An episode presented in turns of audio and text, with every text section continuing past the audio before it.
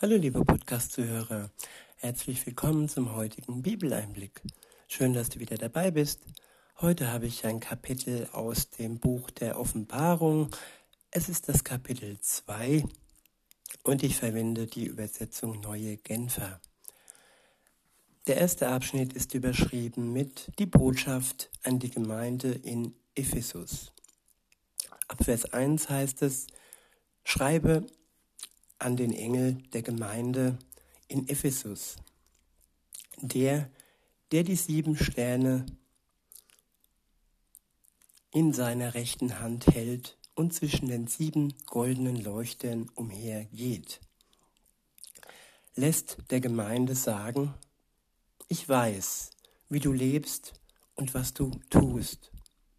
Ich kenne deinen unermüdlichen Einsatz und deine Ausdauer. Ich weiß auch, dass du niemals, dass du niemand in deiner Mitte duldest, der Böses tut. Und dass du geprüft, dass du die geprüft und als Lügner entlarvt hast, die behaupten, Apostel zu sein und es gar nicht sind.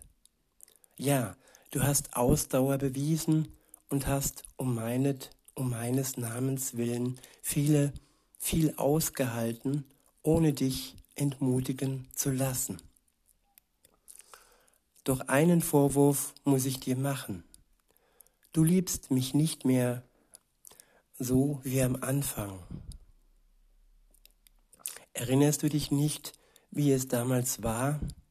Wie weit hast du dich davon entfernt?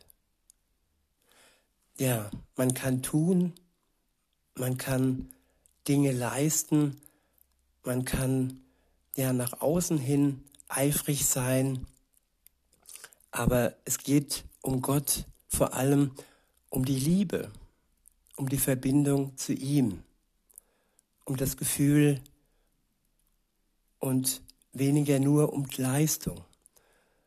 Und wer sich von der Liebe zu Gott wer sich von der Liebe zu Gott entfernt und nur die Leistung im Sinn hat und nach außen hin ja gut dastehen möchte, ja, die Liebe ist entscheidend für Gott.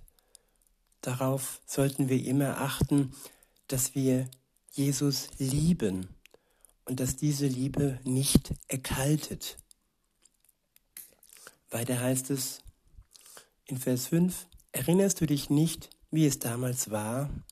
Wie weit hast du dich davon entfernt?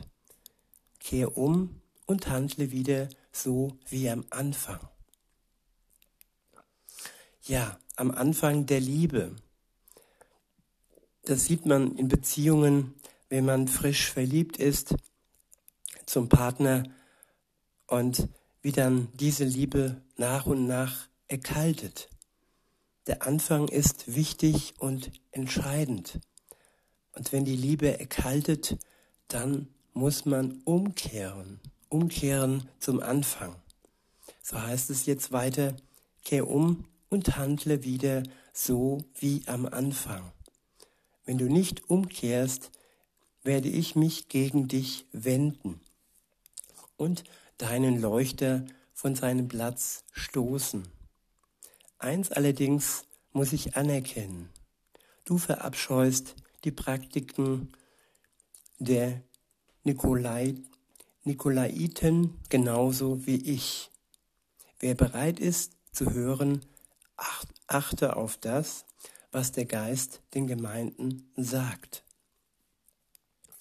Der Geist Gottes möchte uns Weisheit verschaffen.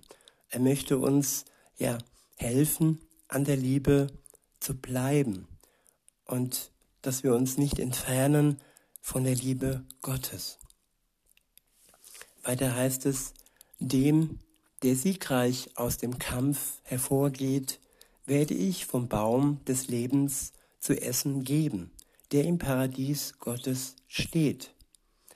Ja, wer siegt? Man könnte meinen, wenn man den Anfang der Bibel liest, Gott hätte Adam und Eva etwas zurückhalten wollen. Er hätte ihnen etwas nicht gegönnt. Aber jetzt, wo wir hier lesen, dass diejenigen, die siegreich hervorgehen aus dem Kampf gegen all das Böse, gegen den Teufel, der versucht uns von Gott wegzubringen, ja, genau die werden am Ende vom Baum des Lebens zu essen bekommen. Genau von diesem Baum, wo am Anfang die Rede war und wo Gott geprüft hat, ob Adam und Eva wirklich eng mit ihm in Liebe verbunden sind. Weiter heißt es, der nächste Abschnitt ist überschrieben mit die Botschaft an die Gemeinde in Sym Symona. Sorry. In Vers 8 heißt es, schreibe an den Engel der Gemeinde in Symona. Der erste und der letzte, der tot war und wieder lebendig wurde, lässt der Gemeinde sagen, ich weiß, wie hart du bedrängt wirst und in welche Armut du lebst. Eigentlich bist du aber reich. Ich weiß auch, wie sehr du von Leuten verhöhnt und verleumdet wirst, die sich zwar Juden nennen, aber in Wirklichkeit eine Synagoge des Satans bilden. Ja, es gibt Menschen, die sind nach außen hin sehr religiös, sie sind aber in Wirklichkeit Mitglied der Gemeinde Satans. Und insofern sollten wir immer das äußere Treiben versuchen zu durchschauen und zu sehen, wie sehr diese Menschen Gott lieben oder auch nicht lieben. Das äußere Treiben ist nicht entscheidend. Die Liebe zu Gott ist alleine das Entscheidende. Weiter heißt es in Vers 10, doch du wirst noch mehr leiden müssen. Es wird so weit kommen, dass der Teufel einige von euch ins Gefängnis werfen lässt. Das wird eine harte Prüfung für euch sein. Und ihr werdet zehn Tage lang schwer, Schweres durchmachen. Lass dich durch das alles nicht erschrecken. Bleibe mir treu, selbst wenn es dich das Leben kostet. Und ich werde dir als Siegeskranz das ewige Leben geben. Gott treu bleiben, selbst wenn es uns das Leben kostet. Ja, das Leben, der irdische Körper, den wir bekommen haben, das irdische Leben ist nicht entscheidend.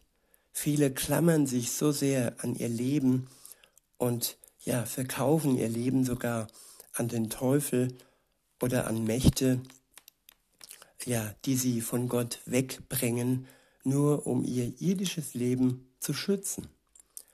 Dieses Leben ist begrenzt. Und was bringt es uns, wenn wir vielleicht zehn Jahre gewinnen, aber das ewige Leben verlieren? Das ewige Leben können wir nur gewinnen, indem wir Gott treu bleiben, selbst wenn es uns das irdische Leben kostet. Und wenn wir treu bleiben, dann werden wir von Jesus den Siegeskranz des ewigen Lebens geschenkt bekommen. Weiter heißt es in Vers 11, wer bereit ist zu hören, achte auf das, was der Geist den Gemeinden sagt. Denn der siegreich aus dem Kampf hervorgeht, kann der zweite Tod nichts anhaben. Ich wiederhole, dem, der siegreich aus dem Kampf hervorgeht, kann der zweite Tod nichts anhaben. Der erste Tod, das ist der Tod, der uns das ähm, irdische Leben kostet. Der zweite Tod jedoch, das ist der ewige Tod. Das ist das, was wir bekommen, wenn wir zu Lebzeiten nicht eine Verbindung mit Jesus eingehen oder wenn wir ihm untreu werden und ja, das Heil und die Gnade mit Füßen treten und uns von ihm ja abwenden. Deshalb ist es wichtig, dass wir zu Lebzeiten Gott die Treue halten und da, wo wir vom Weg abkommen, wieder umkehren und zu ihm zurückkehren. Er ist treu, auch dann treu, wenn wir untreu sind. Und er ist gnädig und seine Gnade ist größer als unsere Untreue. Und seine Gnade ist größer als die Schuld, die wir auf uns nehmen. Wenn wir ehrlich sind und dazu stehen, was ja in unserem Leben schiefgelaufen ist, weil wir falsche Entscheidungen getroffen haben oder weil wir falsche Wege eingegangen sind, wenn wir dies tun, dann ist Gott treu und dann vergibt er uns gerne, dann erlöst er uns gerne und der zweite Tod kann uns nichts anhaben. Es geht nur um den ersten Tod, an den wir uns nicht so klammern sollen und damit wir das ewige Leben und den Siegeskranz inne haben. Weiter heißt es, der nächste Abschnitt ist überschrieben mit die Botschaft an die Gemeinde in Pergamon.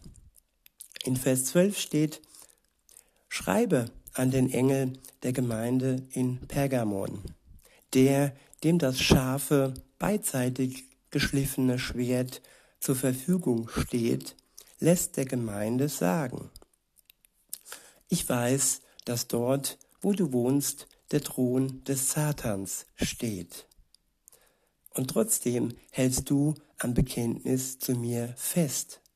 Du hast deinen Glauben an mich nicht verleugnet, auch damals nicht, als in eurer Stadt diese Hochburg des Satans, mein treuer Zeuge Antipas, getötet wurde.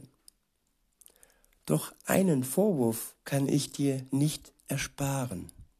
Du duldest in deiner Mitte Anhänger der Lehre Biliams. Biliam hatte Balak den Rat gegeben, die Israeliten zum Essen von Opferfleisch, das den Götzen geweiht war, und zu sexueller Zügellosigkeit zu verführen und sie dadurch zu Fall zu bringen. Auch bei dir gibt es Leute wie Biliam. Es sind die Anhänger der Lehre der Nikolaiten.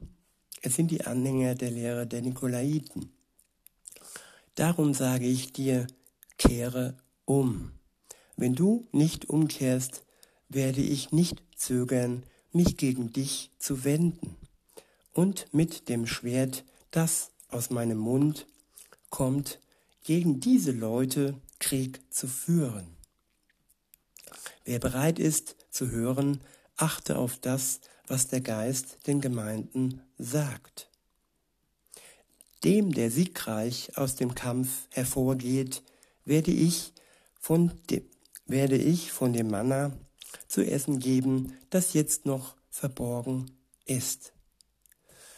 Ja, liebe Zuhörerinnen, lieber Zuhörer, die Lösung von allem Übel ist Umkehr. Wer zu Gott umkehrt, der hat ja, ja die Lösung parat. Und wer nicht äh, einsichtig ist in seinem Leben, der wird nicht verschont werden. Weiter heißt es, und ich werde ihm einen weißen Stein geben, in, in den ein neuer Name eingetragen in dem ein neuer Name eingraviert ist, den niemand kennt außer dem, der ihn bekommt. Die nächste Überschrift lautet die Botschaft an die Gemeinde in Thyatria. Schreibe an den Engel der Gemeinde in Thyatria.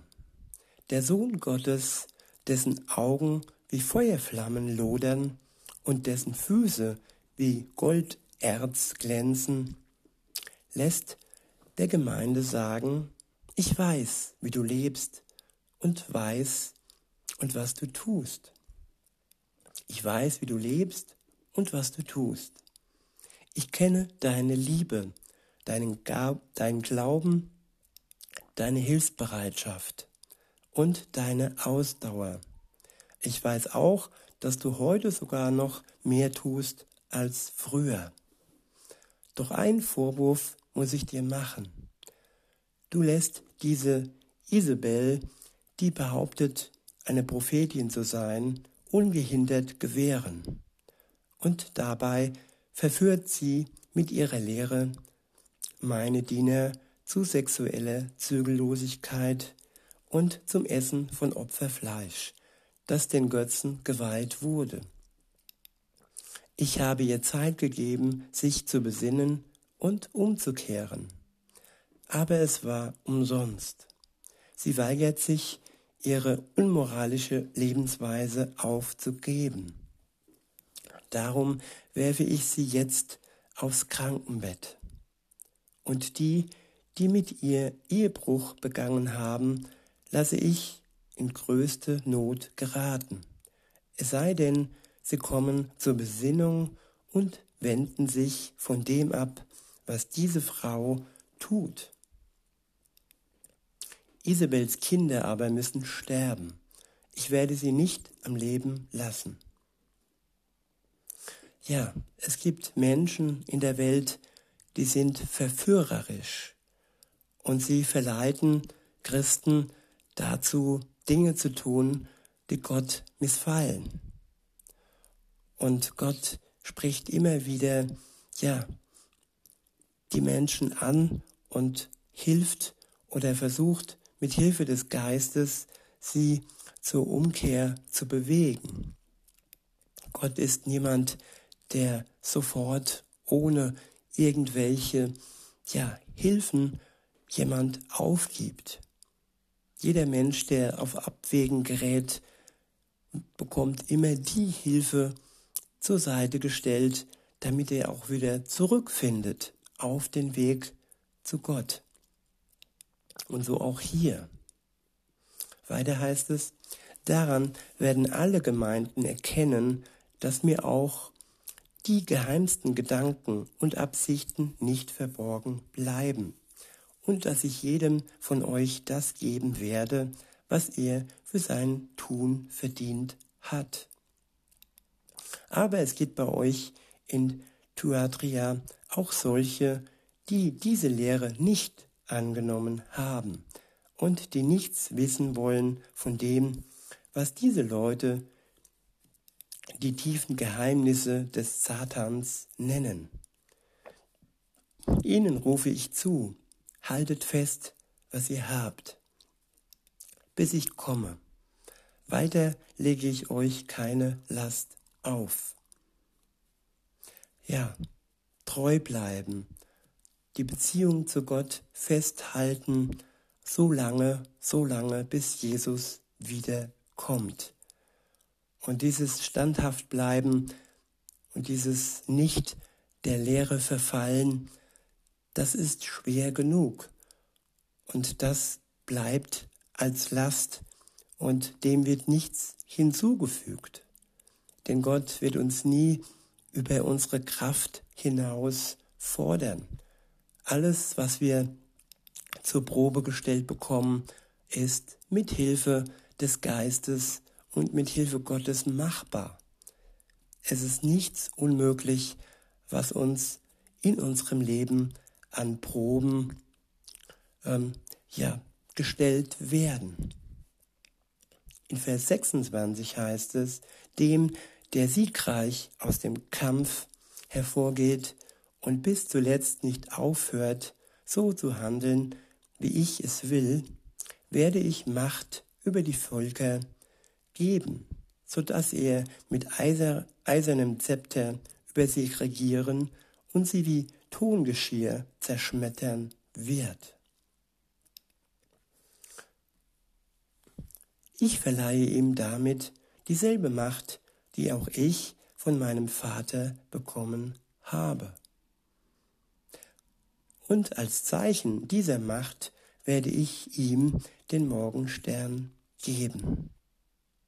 Gott wird uns belohnen. er wird uns belohnen mit Macht.